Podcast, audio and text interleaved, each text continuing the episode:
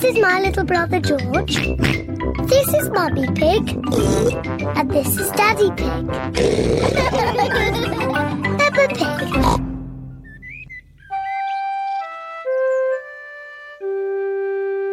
Hiccups.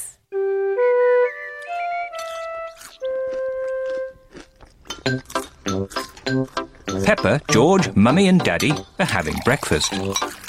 It is a lovely sunny day, and Peppa and George can't wait to go into the garden to play. Mummy, please can we go out to play? You can go out to play when you finish your breakfast.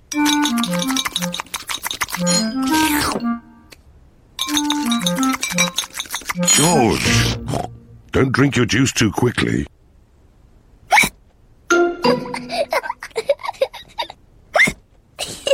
George drank his juice too quickly, and now he has hiccups.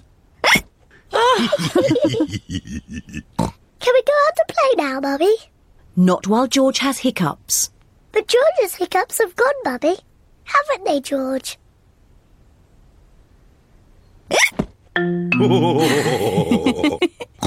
Oh, all right, you can go out and play. But look after George.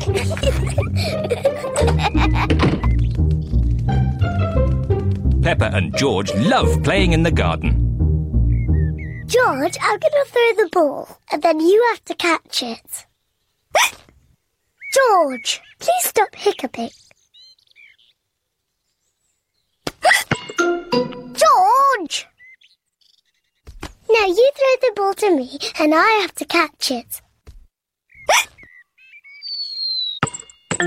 George! Oh dear, George's hiccups are spoiling the game. George, I know how to cure hiccups. You have to do what I say.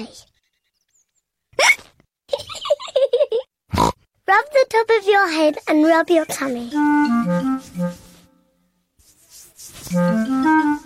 Good. Now your hiccups have gone. Peppa's cure for hiccups doesn't seem to have worked. George, you have done it all wrong. I know a better way to cure hiccups. First, jump up and down three times on one leg.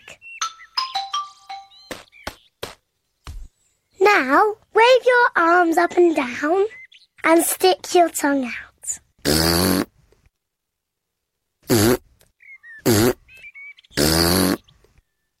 And now, close your eyes and turn around quickly three times.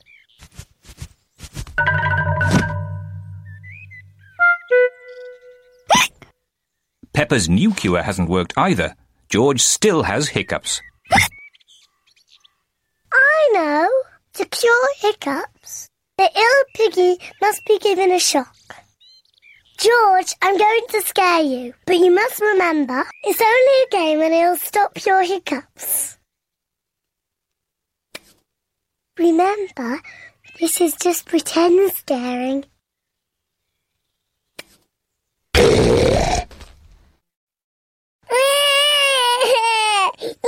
Peppa, you mustn't play so roughly with George. He's only little. Sorry, Mummy. I was just trying to stop George's hiccups.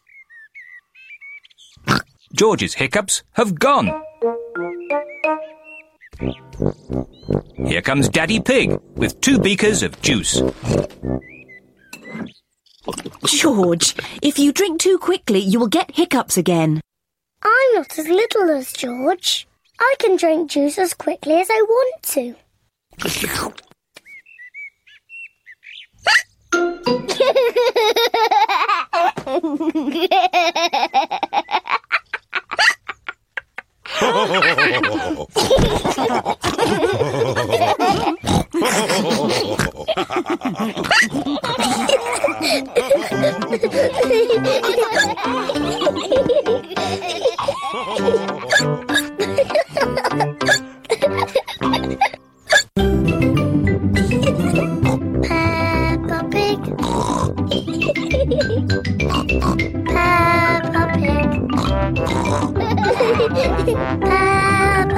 like.